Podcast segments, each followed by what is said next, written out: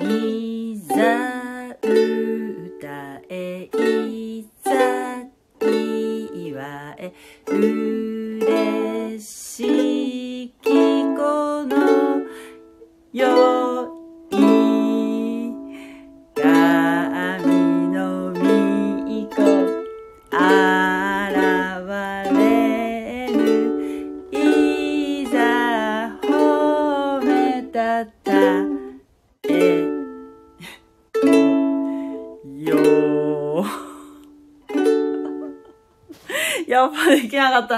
すいません。ハレルヤいざ歌え、いざ祝え、という賛美を歌いましたけど、全然、あら、ごめんなさい。ちょっとね、ダメでしたね。いけると思ったんだけどな。ここが難しいな。えー、っと、祝え嬉しき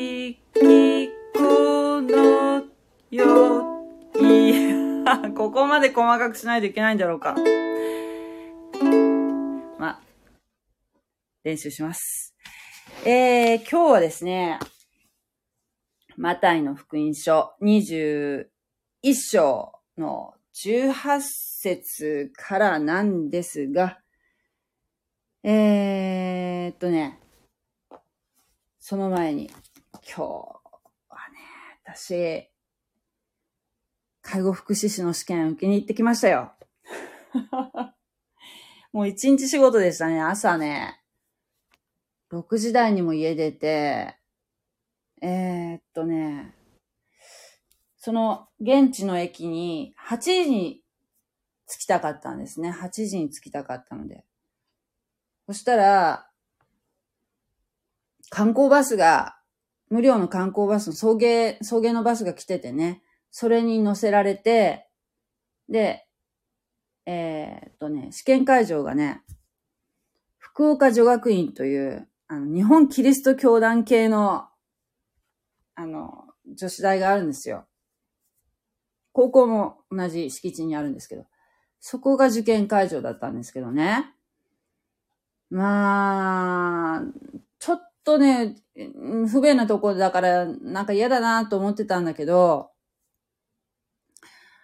もう、スムーズに、シューッと、もう全然こう並んでじっと待っとくっていうことがなくて、試験会場まですっと連れてってもらって、そしてね、もうなんか全然こう、もう本当に快適な、な環境の中で、あの、試験を受けることができたんですね。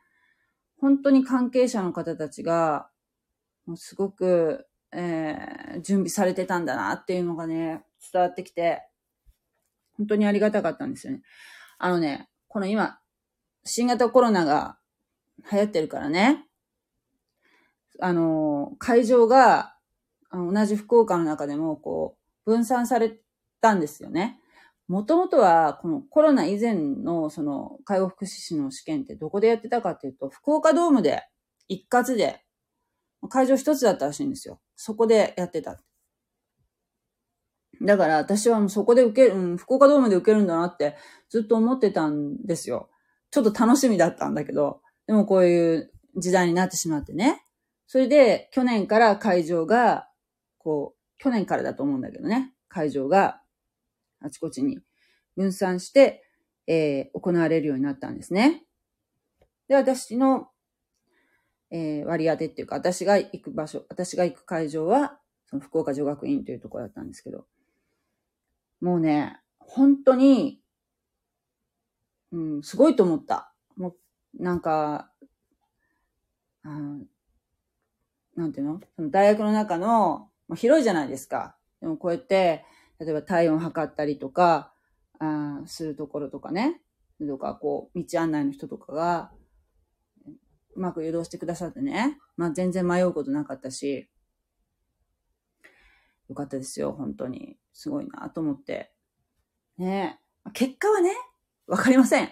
結果はね、えっ、と、試験結果が出るのが3月の25日かなで今日も早速ね、もう夕方に、えー回答が出てたんですよね。速報がもう出てて、それで自分で自己採点とかできるんだけど、だけどね、それは、ほら、あの、予備校の先生、予備校っていうかあの、そういう専門学校の先生とかが、えー、一生懸命ね、その試験問題を入手して、答えを考えられてね、そしてバッと夕方ね、あちこちで配信されてたものなので、えー、本当のその正解かどうかはわからないんですけど、それである程度は自己採点ができるんですよね。どのくらい取ったらいいのかな？なんかね、大体、あの、毎年ね、その合格点っていうのがね、違うらしいんですよ。あのー、一応大体75点前後。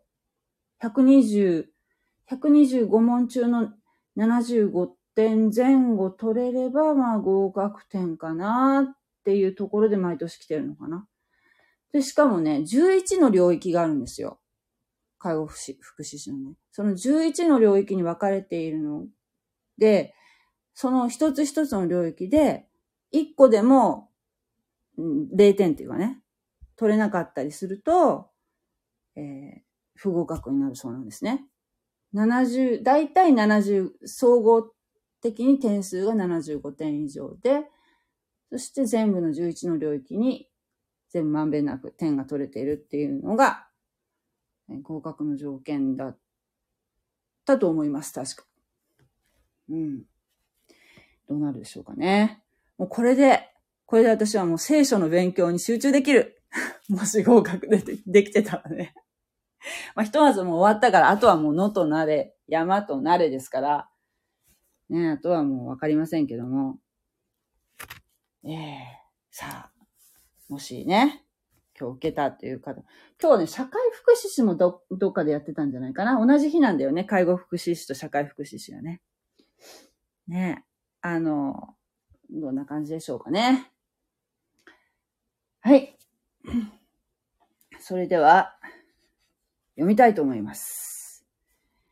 えー、ここはね、ちょっと難しく、わかんないんだよね、ここね。わかりにくい箇所ではあるんですけれども、とにかく読みたいと思いますね。えー、マタイの福音書21章18節から。朝早く都に帰るとき、イエスは空腹を覚えられた。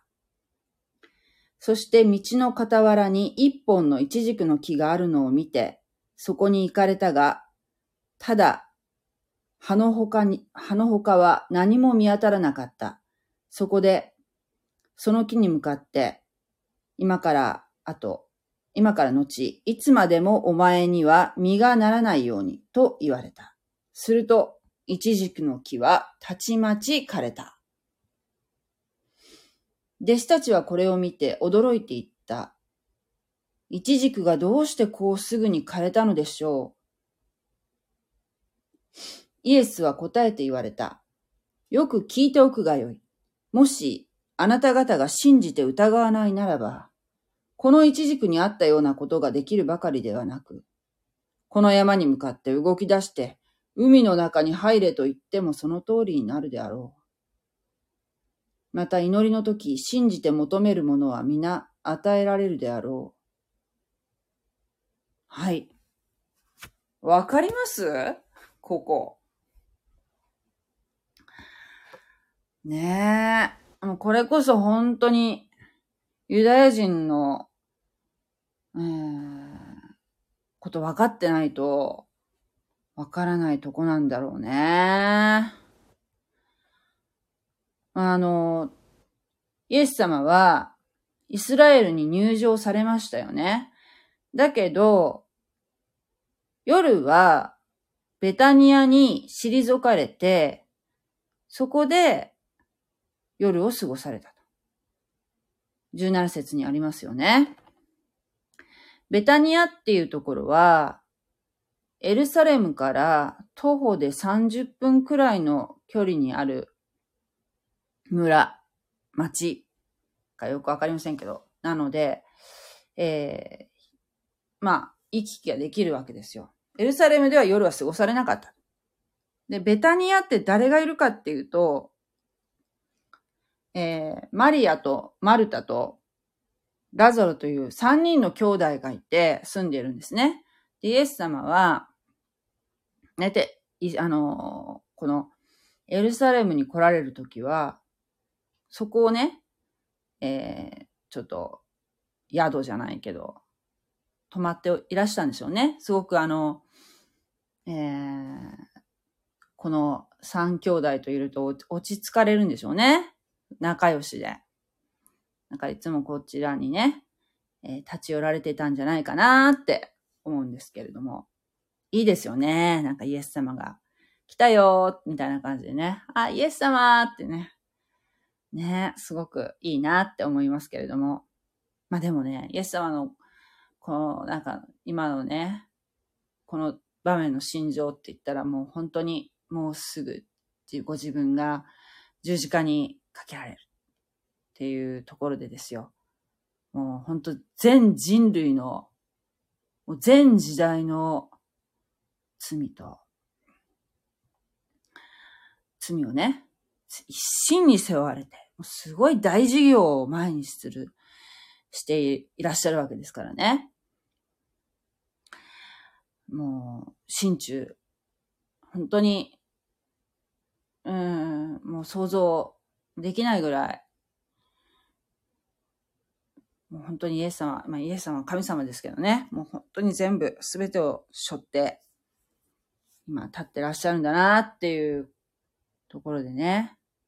だけどこのベタニアに行って夜眠られる時とかね、えー、ちょっとなんかこう、ほっとされたんじゃないかな。一瞬。そういう安らぎの場所なんじゃないかなって思うんですよね。ベタニアっていうところはね。で、朝早く、またエルサレムに帰る。戻られるときにね。イエス様は朝、お腹が空いたんですね。あ、お腹が空いたなって思われて、そして、道の傍らに一本のイチジクの木があるのを見て、そこに実がなってないかなって言ったんだけども、ただ葉っぱの他には何にも実がなってなかったと。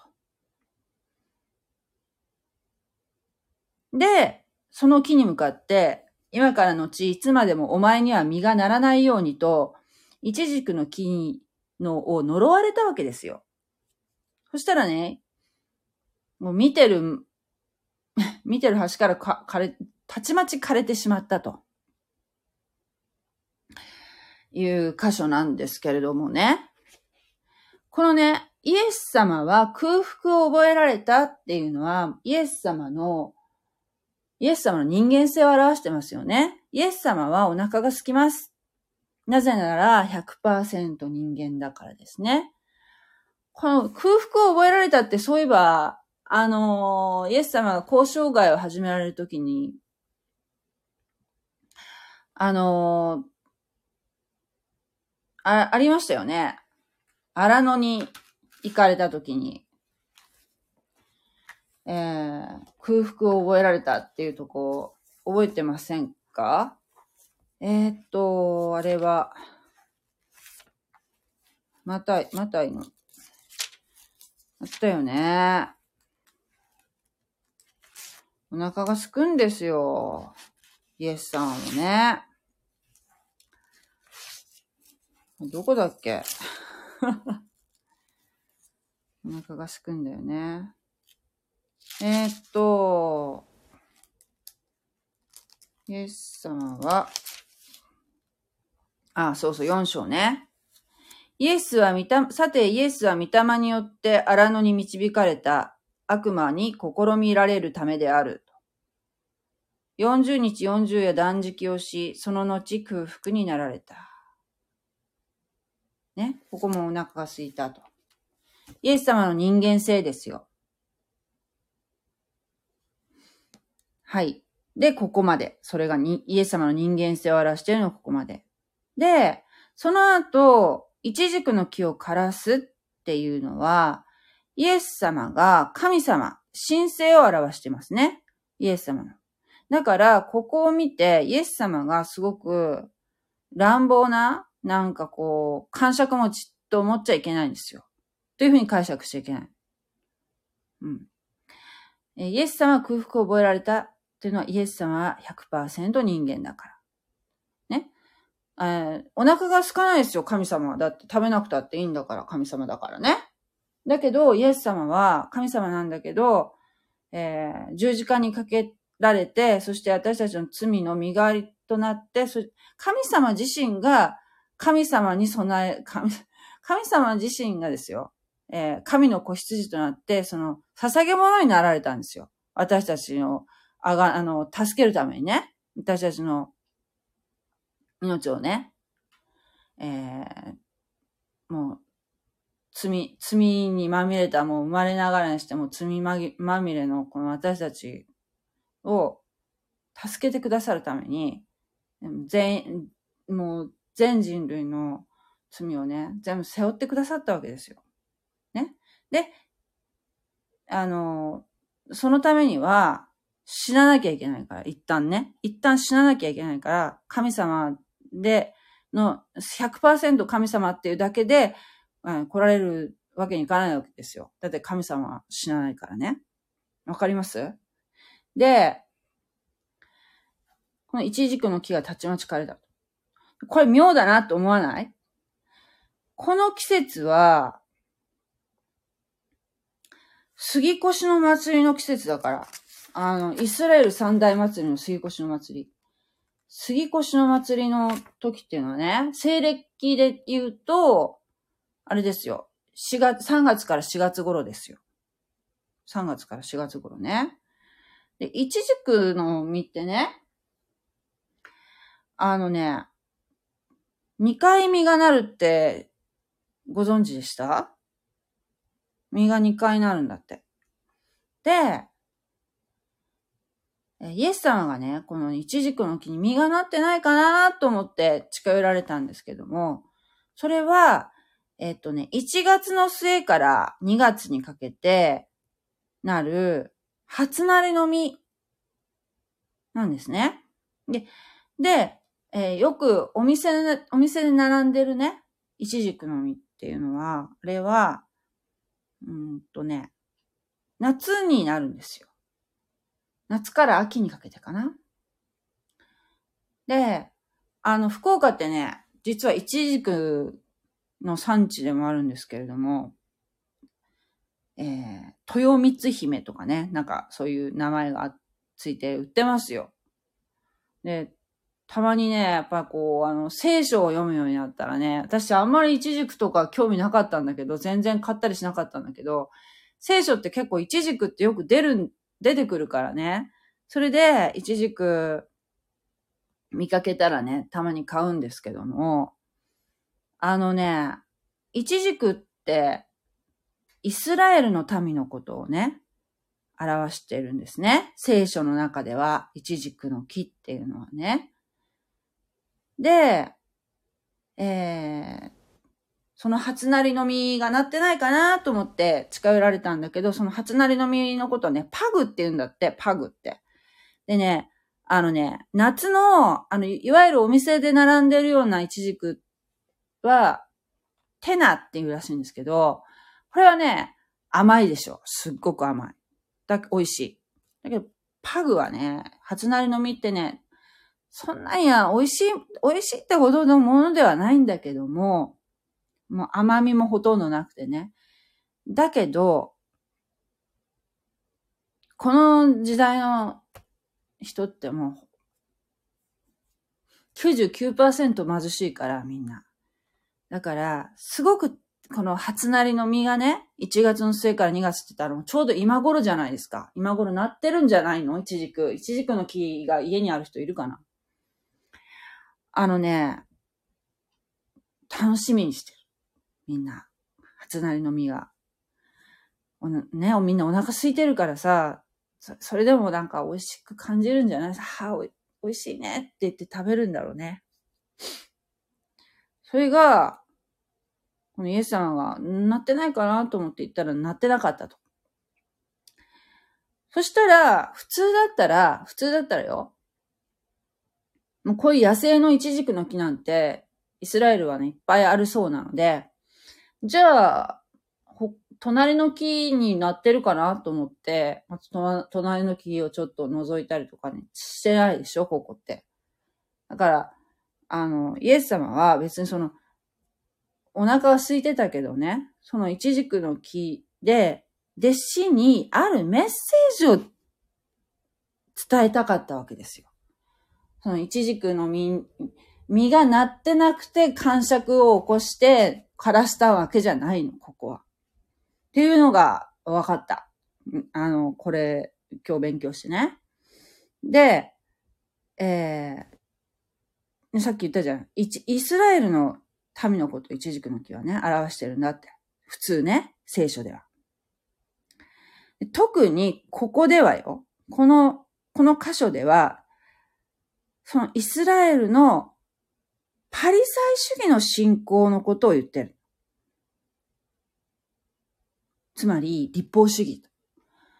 本来のモーセの立法、神様がモーセを通して与えられた立法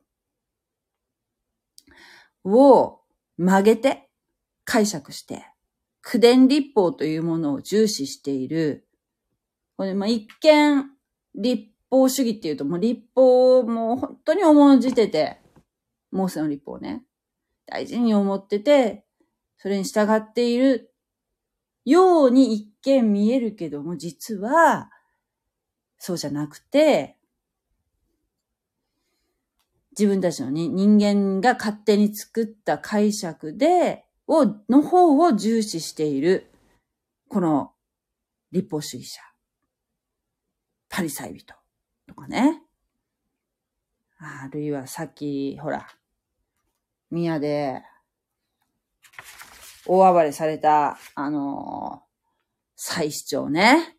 祭司長たちもね、まあ自分のその特権をね、特権を乱用して、神様の宮、祈りの家である、この宮のね、大事な、神聖な場所で商売させたりして、それ、それでね、手数料を取って、私服を肥やしているこの祭司長たち。祭司長とかもあれですからね、祭司長とか言いながらもうこの時代の祭司長はもう、どっちかっていうと政治の方に興味があって、もう、それこそ復活とか、ね、そういった信仰がもう、すでになかったらしいので、それがですよ。それを表してると。で、今からのちいつまでもお前には実がならないようにと言われたっていうのはね、そう。実がなってないと。一軸の木に実がなってない。信仰の実がない。信仰が育ってない。もう、もうため息疲れてね。お前には実がならないようにと言われたら、一軸の木はたちまち枯れたと。で、枯れた一軸って何かっていうと、えー、イエス様が十字十字架にかけられてね、その後な、えー、40年後にね、イスラエルが滅亡しちゃうわけですよ。イスラ。今、今あるイスラエル、今イスラエルあるじゃんって思うかもしれないけど、今のイスラエルってあれ、1948年に、あの再興したイスラエルですから。イスラエルはもう、紀元70年に亡くなりました、一旦。もう、イエス様は、それを予言されたわけですよ。弟子たちにね。まあ、弟子たちは分かってないけどね。で、で、で、であの、弟子たちはこれを見て驚いていった。一軸がどうしてこうすぐに枯れたのでしょう。ね。枯れた、なんで、なんで枯れたんですか？そしたら、イエス様はよく聞いておくがよい。もしあなた方が信じて疑わないならば、この一軸にあったようなことができるばかりではなく、でここも、ここが難しいんだよね。ここが、ここの解釈が。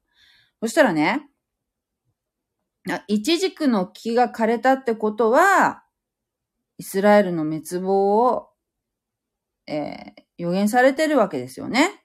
そして、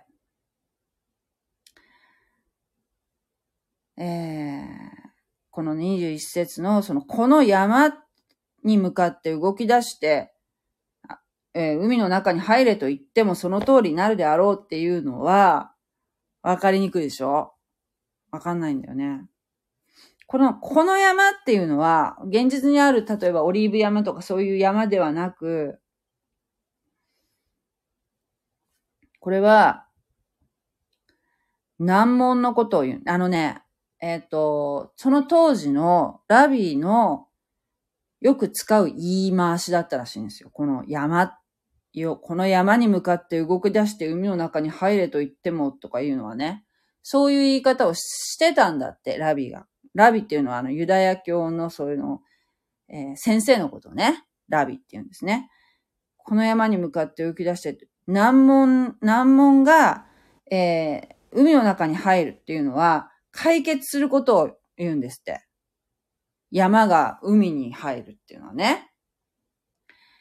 で、この難問って何のこと言ってるかっていうと、あ、そう、この山、難問が神の知恵によって解決することを、この山に、えー、動き出して海の中に入れっていうこと。うん。モーセの立法を使っても解けない難問。なかなか難しい。難しい。もう、立法をもってしても解けない難問って何っていうと、メシアがなぜ十字架につけられなければならないのか。ってわかんないでしょ？この人たちわからなかったんですよ。そして、もう一つ。これは、もうこの時は、みんなこういう問題自体分かってなかったと思うんだけど、この後、ね、あの、イエス様がね、十字架につけられた後に、紀元70年、40年後にイスラエルが滅びましたけれども、えー、イスラエルがなぜ滅んだのかっていう問題ですね。これは、えー、これも難問ですよ。だから、その後、ユダヤ教のラビたちは、なんでイスラエルって滅びたんだろうなって国はなくなったけど、ほら、離散して、ユダヤ人自体は、えー、方々に散って存在はしてますよね。存在しましたよね。で、だからね、そのラビたちが考えたんだって。なんでだろうって。もうわかんないんですよ。えー、なんで滅びたか。理由。理由はもう一つですよ。ユダヤ人がメシアを認めなかったからですよ。受け入れなかったからですよね。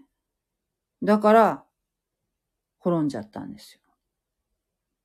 それからもう、2000年近くね。そして、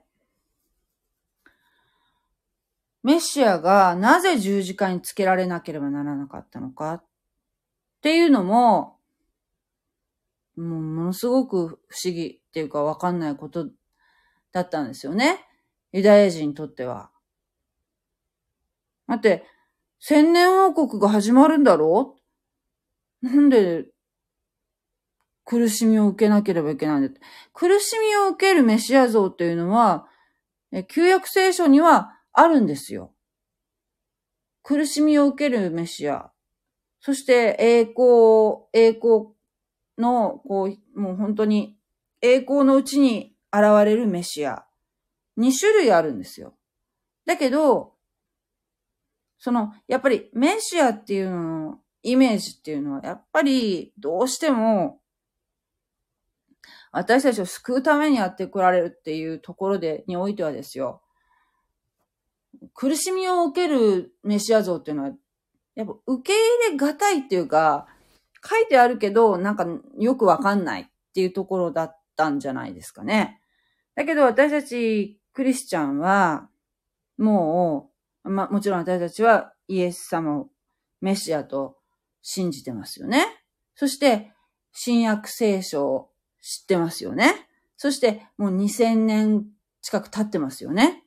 なので、イエス様が私たちの罪の身代わりになって、十字架につけられたと。つつくこ、つくことが神様のご計画であったっていうことは知ってるんですよ。それが福音ですからね。それは知ってるんですね。だけど、ユダヤ人の多くの方たちは今もまだメシアは来てないと思ってるんですよ。で、まだ待ってるんですよ。ね。この、この山に向かってね、そういう信仰を持って、い、おればね、この難問も解決、神の知恵によって解決するんだ。ということをここでおっしゃっていると。というところなんですって。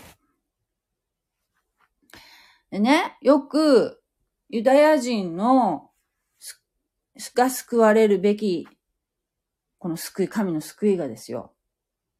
ユダヤ人が拒否をしたからイエス様をね。だからその救いが違法人の方に流れたんだ。っていう風な解釈ってあるじゃないですか。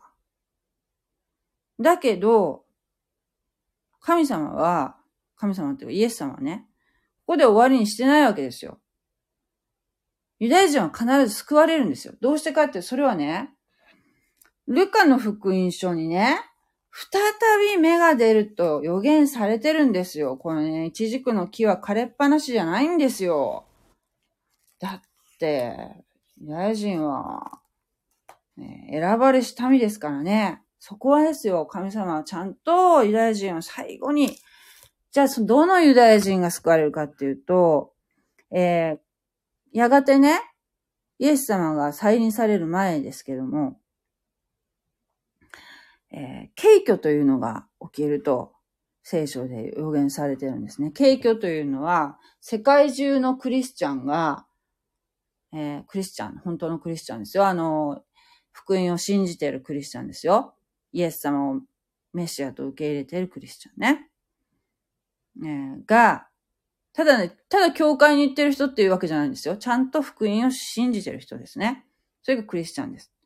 が、えー、ある日忽然と、この地上からいなくなる時が来ると。それが景挙。パッと引き上げられるんですね。それから、7年間の観難時代っていうのが来るっていうことも書かれてるんですよ。観難時代っていうのは、人類が今まで経験したことのないような大変な時代が7年間来るんですよ。で、この7年間っていうのが、景挙っていうのはいつ来るかわかんないですよ。本当今日の、今日かもしれない。わかんないんですよ。で、いつ来てもおかしくないように、もう、もう悔いがないようにクリスチャン生きなきゃいけないんだけど、で、その後ね、その7年間の観難時代というのが来て、えー、その7年間の観難時代を生き延びたユダヤ人が、やっとメシアが、イエス様がメシアだってことに気づくわけですよ。ね。その方たちが救われるんですね。っていうことがですよ、ルカの福音書にこのイチジクの木が出てくるんですけど、ちょっと読みますね。えっとね、21章の20節えっとね、今からよちょっとしばらく読むところは、えー、おそらくですね、私が思うに、ちょっと間違ってたらごめんなさいね。えっと、紀元70年のイスラエルが、えー、滅びるところ。そこの部分ですね。エルサレムが軍隊に包囲されるのを見たならば、その時はその滅亡が近づいたと悟りなさい。その時ユダヤにいる人々は山へ逃げよう。市中にいる者はそこから出て行くがよい。また、田舎にいる者は市内に入ってはいけない。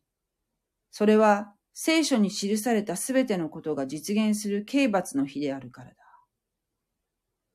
その日には、身重の女と血のみ子を持つ女とは不幸である。地上には大きな苦難があり、その、この民には見怒りが望み、彼らは剣の刃に倒れ、また捕らえられて諸国へ引き行かれるであろう。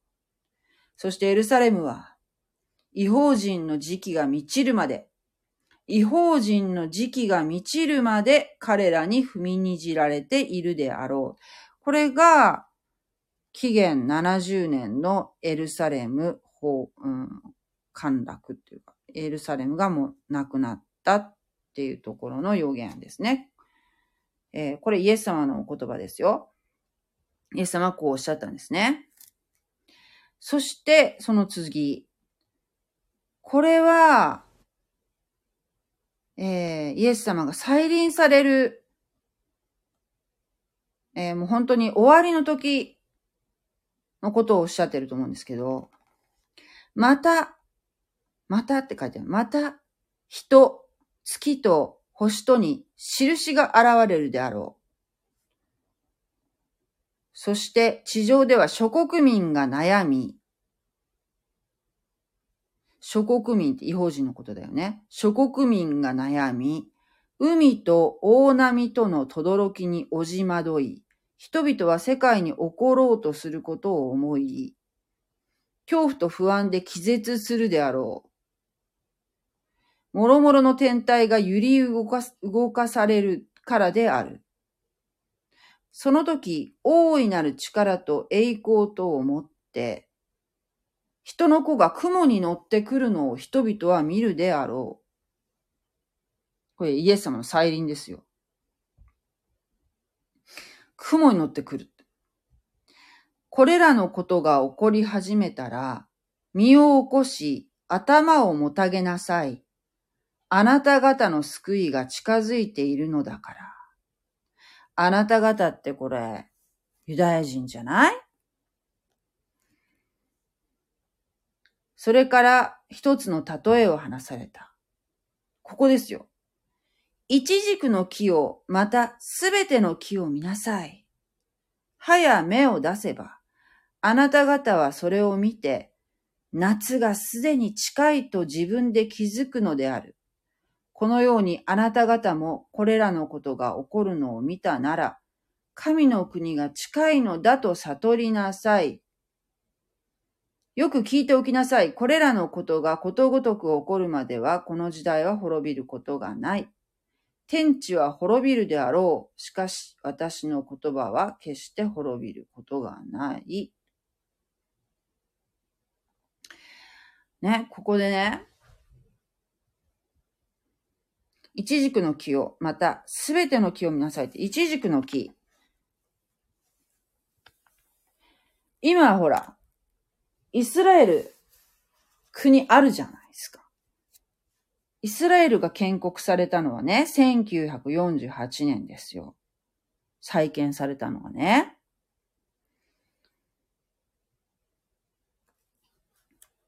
でね、実はね、このイエス様の時代ももうすでにイスラエルってあってないような感じだったんですよ。だってローマに征服されてるでしょ？なんか、細々と自治してるって感じ。まあ宗教活動も認められてるって感じで。議会もある。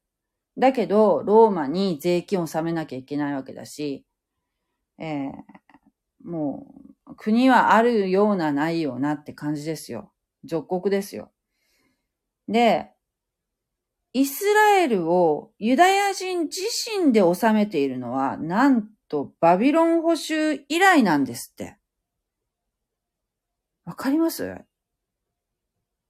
ずっとまあ、もうほとんどもう、もう、なかったわけですよ。もう、もう70、期限70年でも決定的になくなりましたけどね。もう決定的になくなったけど、それから1948年になって、イスラエルがまた再びできたっていうのはもう本当奇跡みたいな感じするでしょ？こう聞くと。イスラエルってずっとあったと思ったら大間違いなんですよ。でね、これ一軸の木を、またすべての木を見ます、見なさいっていうことの意味をね、これ説明された、てる、あの、方がいらしてね、その方の話では、えー、20世紀にね、その後のね、またすべての木っていうのが、この、この西アジア、ね、アラブ諸国、西アジアっていうよね、あの、あの辺は、あの、うんと、中東とも言うけど、まあ、西アジアですよ、あの辺っていうのは。あの辺の国が20世紀になって、オスマントルコ、オスマントルコ、オスマン帝国？オスマン帝国によって、まあ、この、えー、要するに、エジプトってずっとあ合ってるわけじゃないじゃないですか。エジプトっていうのもずっとその、オスマン、オスマン帝国の中の一つだったのかな。でも、紀元前525年、ちょっとさっき調べたんだけど、紀元前525年に、5年には、もうすでにもうペルシ、ペルシャの、もう、属国だった、属国っていうかもう、に、の支配下にあったわけですよ。エジプトってあってないような感じだったんだよね。ずっと。もう紀元前から。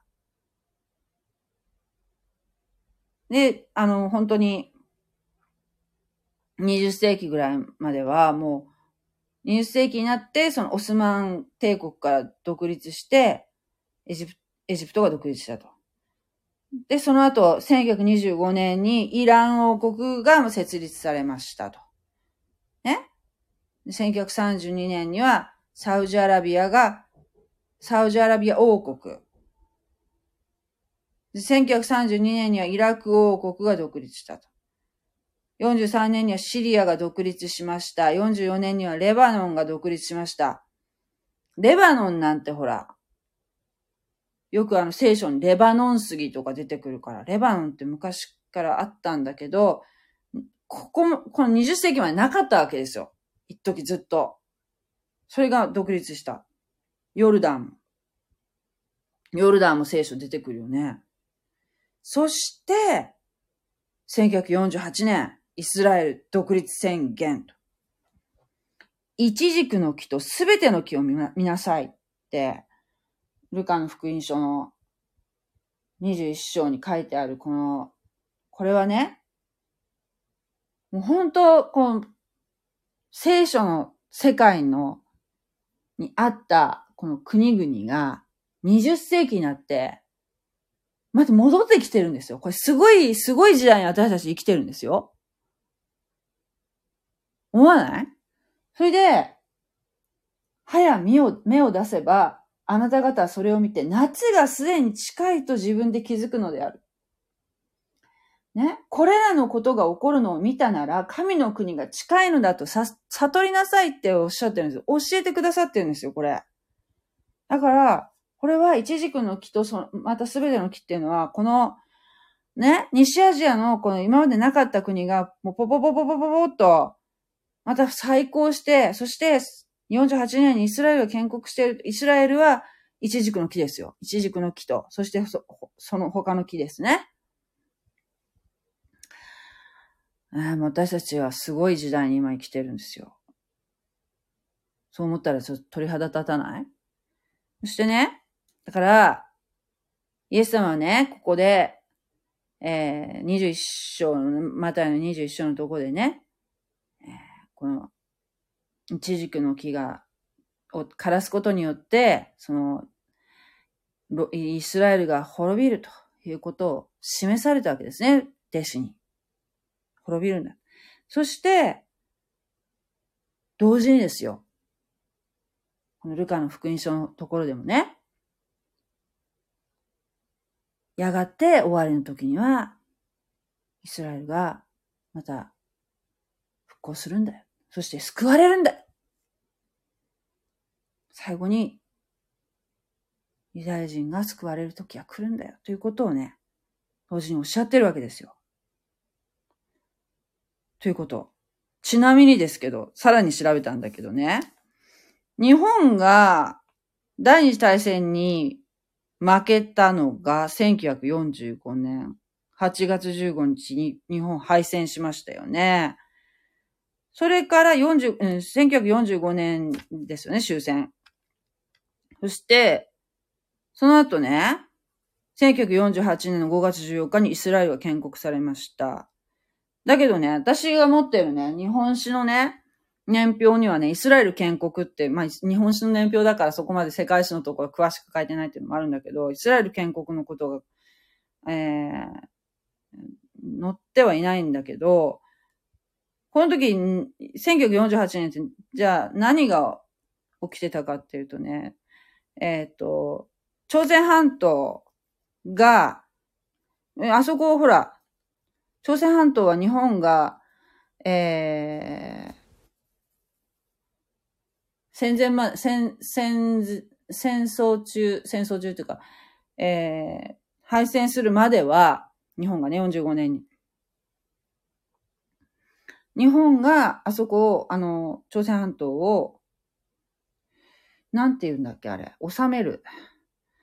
収めてましたよね、あそこね。そして、うん、戦、えー、戦争に負けたから、もう、日本は引き上げてきて、で、48年、1948年、ちょうどそのイスラエル建国された年に、南北に分かれたんですよね。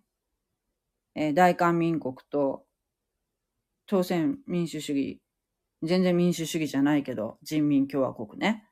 えっ、と、だから、どっちかっていうとそっちが多分新聞とかに載ってたかもしれないけど、イスラエルが建国しましたってことは、あまりえー、っと、日本のね、ニュースとかにはなってなかったんだと思うんですね。だけど、同じ年にそういうことが、出来事があったと。そしてですよ、日本はもうはっきり言って、もう戦争負けたら、えー、もう主権がなかったからね、その時全然。外交権も主権も。だから、うん、手も、どうすることもできなかったわけですけれども、1952年の4月28日、日本はサンフランシスコ条約により外交権を含む主権を回復しました。そしてだよ。その直後。1952年ね、うん主権回復した途端にですよ。その同年の5月15日。4月28日に主権を回復したら、同じ年の5月15日にもうすぐだよね。日本はイスラエルを承認しました。早い。イスラエルとね、それ以来もちゃんと関係を持ってますよ、日本は。なんでだろう？なんでこのスピード感？ねで、1955年、テルアビブに日本公使館が開設されました。えー、で、日本は、そのね、5月15日に日本はイスラエルを承認して、このね、その承認した年にはね、1952年か。52年に東京のイスラエル公使館を在外交官と認めました。で、こっから国交が開始していますとねえ。なんでこんなすぐ、はっとこう、手を結んだんだろうね。これは、ちょっとそこら辺のね、詳しいことが、誰が知ってる人がいて教えてください。あなんかね、面白いなと思ってね。うん。はい。えー、ちょっと長くなりましたけど、面白いと思わない？こういう勉強って。面白いよね。あ、ありがとうございます。えー えっと、ソウルさん。えー、久々にライブで聞いています。いつも早寝なの。えー、メッセージの準備にたくさん時間、時間をかけてくださっているのわかります。とても恵まれます。メッセージではなくラジオ放送ですね。ああ、ああ、あありがとうございます。ソウルさん。ねえ、あの、コメントいただきまして。まあ、私、ちょっともう、もう介護福祉士のあれ、勉強しなくていいからもう、嬉しいですね。もう聖書、聖書三昧ですよ。もうほんと聖書三昧になりますね。えー、これからも、えー、よろしくお願いします。また遊び来てください。はい。では、今日はこの辺にしときます。おやすみなさい。God bless you! じゃあまたねー。